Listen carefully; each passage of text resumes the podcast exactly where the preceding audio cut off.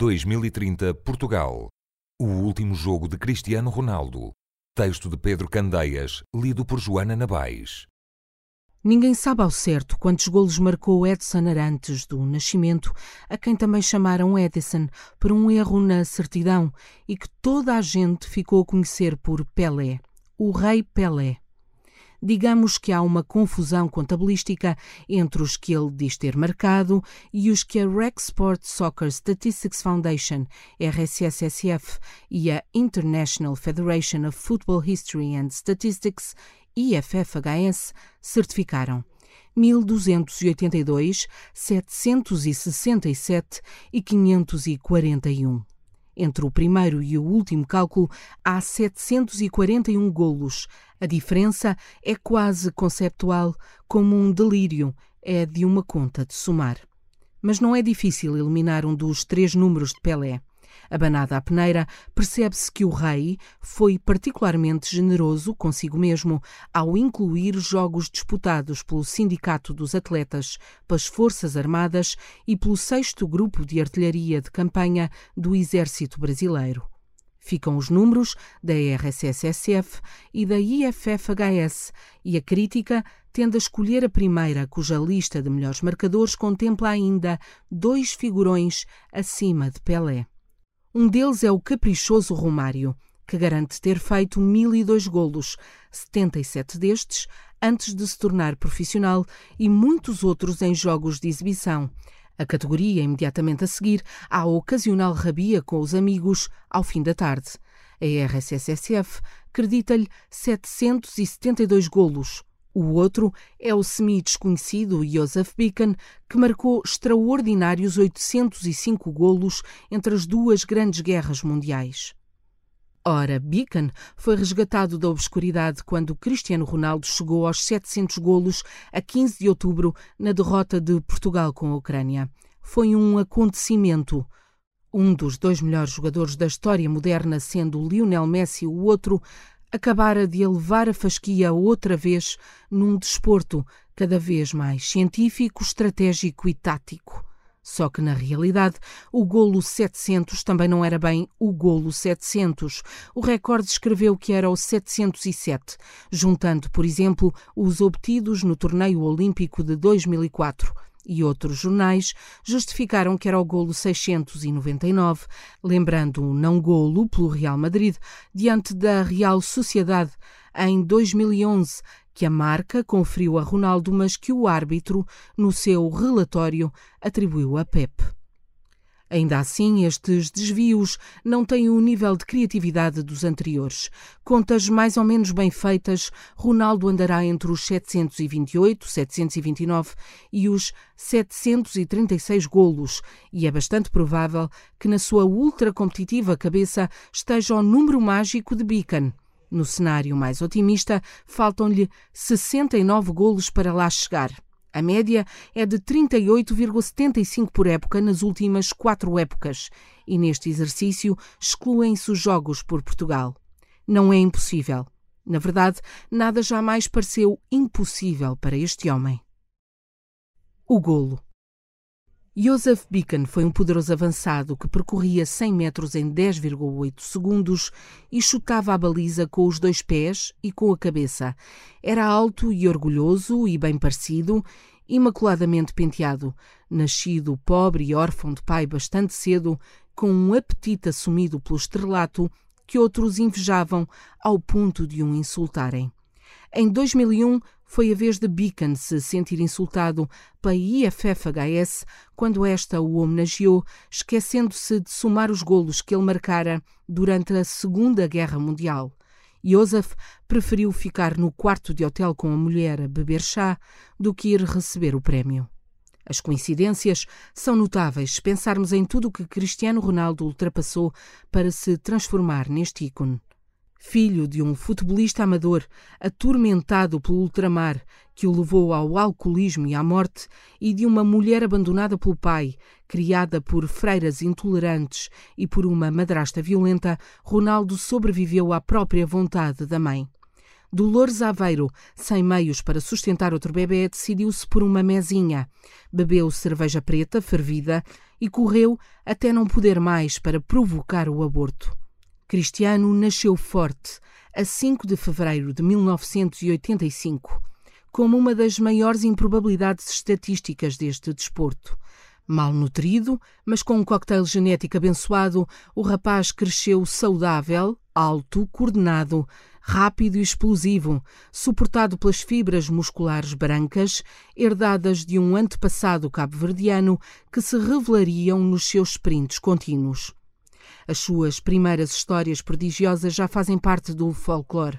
Estas são apenas algumas para contexto. Ronaldo corria com pesos nos tornozelos em ruas íngremes do Funchal e depois nos primeiros treinos pela Seleção A, surpreendendo os consagrados Rui Costa e Figo.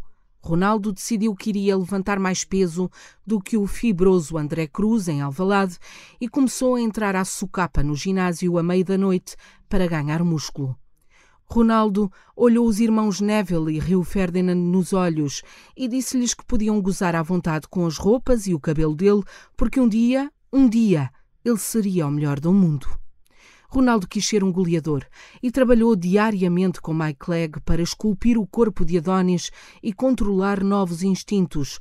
Uma vez completada a tarefa, com o português já em Madrid, o preparador abandonou o futebol por nunca mais ter encontrado alguém que o desafiasse assim.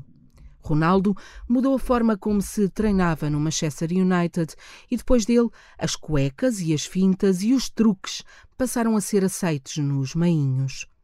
Ronaldo, que um dia foi castigado pelo Sporting por roubar iogurtes e o lanche dos colegas, contratou cozinheiros, fisioterapeutas, rodeou-se de aparelhos de exercício e dos que lhe são próximos para criar o um ambiente certo para explodir.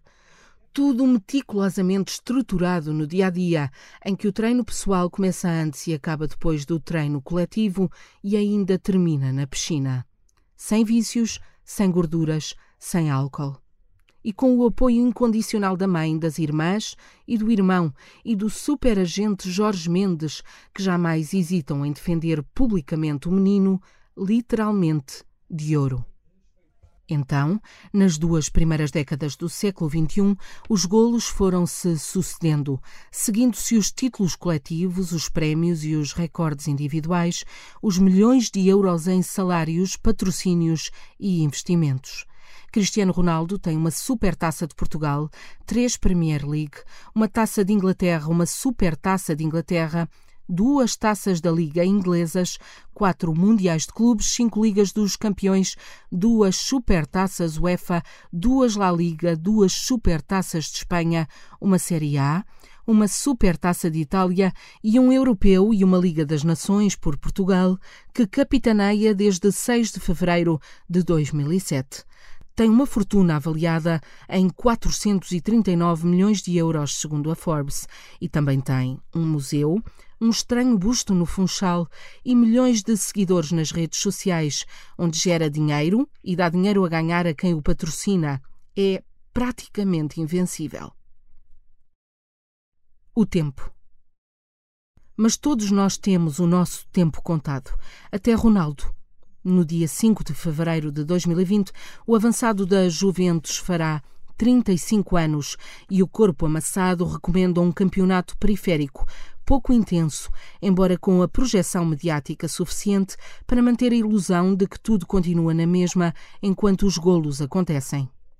O ego importa e muitos cruzaram o Atlântico para os Estados Unidos da América para prolongarem a carreira célebres trintões como David Beckham, Raul, Wayne Rooney, David Villa, Schweinsteiger ou Ibrahimovic foram para lá à procura de um final digno. Nenhum deles, contudo, é como Ronaldo, um espécime cinzelado e aparentemente indestrutível, saído da animação japonesa, que parece atrasar a idade manipulando a alimentação e o exercício físico, usando a tecnologia que lhe dá aquela pequena vantagem necessária para se manter à frente dos concorrentes, de todos, menos de um. Messi, pequeno, rápido, escardino e de baixo perfil, o antagonista adequado para alimentar uma rivalidade quase eterna. Só que nem todo o gelo dos calotas polares, nem todas as posições do yoga e certamente nem todo o salmão do mundo o salvam da inevitabilidade do envelhecimento. Num dia mau, o super-homem também morre. E como será estranho ver Cristiano jogar no lado mais fraco do planeta, é previsível vê-lo sair de cena enquanto estiver no topo, a não ser que alguma lesão muscular o faça desistir antes, o que seria anormal. Durante a carreira, Ronaldo parou pouco, muito menos do que a generalidade dos craques, e apenas em 2014 se insinuou algo que poderia correr terrivelmente mal. Foi no Mundial do Brasil. O médico da Federação Portuguesa de Futebol, Henrique Jones, falou em índices de suspeição lesional superiores aos anos anteriores. Ronaldo estava sobrecarregado, o corpo queixou-se, os alarmes soaram. E o que sucedeu? Ronaldo reinventou-se novamente, perdeu massa muscular, apostou em espaços curtos e passou os seus melhores anos desportivos com o Real Madrid. Seis anos depois, será difícil Ronaldo sacar outro coelho da cartola e a hora é de poupar esforços, escutar o corpo e escolher as batalhas. O Euro 2020 é a que merece ser travada. A seguir, logo se vê. Talvez continue na Juventus, talvez queira ir até ao Mundial 2022, ano em que cessa o contrato com a Vecchia Senhora. Ou então.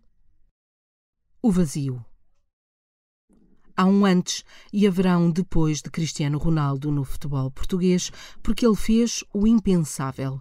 Bateu Eusébio da Silva Ferreira, mais golos, mais títulos internacionais e aquele Euro 2016 em que simbolicamente se consumou a transformação do miúdo birrento e atrevido para o líder da seleção nacional e naquele contexto específico do país. Ao sacudir a ansiedade de João Moutinho nos penaltis com a Polónia, Portugal percebeu que o homem tinha realmente um ascendente sobre todos os outros. Era desnecessário criticá-lo, o melhor era aceitá-lo com as infantilidades e tropeções do passado. No final, com as traças de Paris à sua volta, a mariposa agarrou em Fernando Santos e celebrou o golo de Éder como se fosse o seu e voou com uma coxa ligada. Era o momento mais alto da seleção e ele estava lá. Mas e quando não estiver? Depois dele, o vazio. Dificilmente o millennial terá memórias de Portugal sem Ronaldo. São 17 anos, a idade da adolescência, a vestir os múltiplos equipamentos da seleção, sem e com a braçadeira de capitão. Penteados de berloques, cristas, riscos zigue-zagueantes, gel, mais gel, poucos músculos, muitos músculos, menos músculos, à esquerda, à direita e ao meio, uma barba duvidosa no queixo, alguns amus e triunfos. Cristiano disputou o Euro 2004, o Mundial 2006, o Euro 2008, o Mundial 2010, o Euro 2012, o Mundial 2014, o Euro 2016, a Taça das Confederações de 2017, o Mundial 2018 e a Liga das Nações de 2019. No caminho, entre qualificações, fases finais e amigáveis, marcou 99 golos em 164 jogos. Pauleta tem 47 em 88, Eusébio 41 em 64. CR7 está a 10 golos do melhor marcador por seleções da história, o iraniano Alidai. E claro, é bem possível que destrua outro recorde antes de abandonar a competição. Ora, estes registros vão cristalizar, pois nenhum dos jogadores convocados por Fernando Santos nesta última campanha aparece sequer no top 10. Ronaldo cruzou três gerações e secou-as a todas implacavelmente uma por uma, como um predador insaciável. Obviamente, isto alimenta três teorias interligadas e ainda por provar. Teoria A. Os colegas estão obcecados em jogar para o obcecado Ronaldo. Teoria B. A seleção jogará muito melhor quando o Ronaldo a deixar. Teoria C. Bernardo Silva, João Félix, Gonçalo Paciência e Bruno Fernandes irão cumprir, então, o que lhes está destinado, mas que a omnipresença de Ronaldo tem travado. A fase de grupos da Liga das Nações foi um teste de stress porque o avançado pediu escusa e não participou nos quatro jogos. A dúvida primordial, porém, subsistiu. Dois empates, duas vitórias, cinco golos marcados e três sofridos. Bernardo Silva foi o líder temporário. As exibições convenceram QB. E quando Ronaldo regressou para a fase final da Liga das Nações, Portugal ganhou à Suíça 3-1 e à Holanda 1-0. Gonçalo Guedes disparou contra os holandeses. Cristiano fez um hat-trick com os suíços e acabaria a campanha de qualificação para o Euro 2020 com 11 golos, menos um do que Harry Kane. A realidade é esta: Ronaldo não é um fenómeno ou um número, é uma determinada forma de estar na vida. Uma forma de estar pouco portuguesa, na medida em que é uber confiante, irreverente, por vezes arrogante e até insolente, sendo as faltas injustificadas nas cerimónias em que não é premiado os exemplos mais gritantes. Este ano, enquanto Messi levantava a sexta bola de ouro perante a elite, Ronaldo não estava lá para ser aplaudido como o terceiro melhor do mundo. Caiu mal, mas ele tinha a desculpa protocolar perfeita e a receber o galardão de melhor jogador da Série A. O incansável Jorge Mendes também lá foi e disse que Ronaldo era o melhor da história e que o mundo sabia isso. Uma das irmãs disse mais ou menos o mesmo. O próprio Cristiano confessa ciclicamente que esse é o objetivo: tornar-se uma lenda. É este mantra, repetido à exaustão, que alimenta um fogo que recusa extinguir-se. Ronaldo construiu-se e conta a sua própria história. E uma história não se esquece. Messi, certamente, não a esquecerá.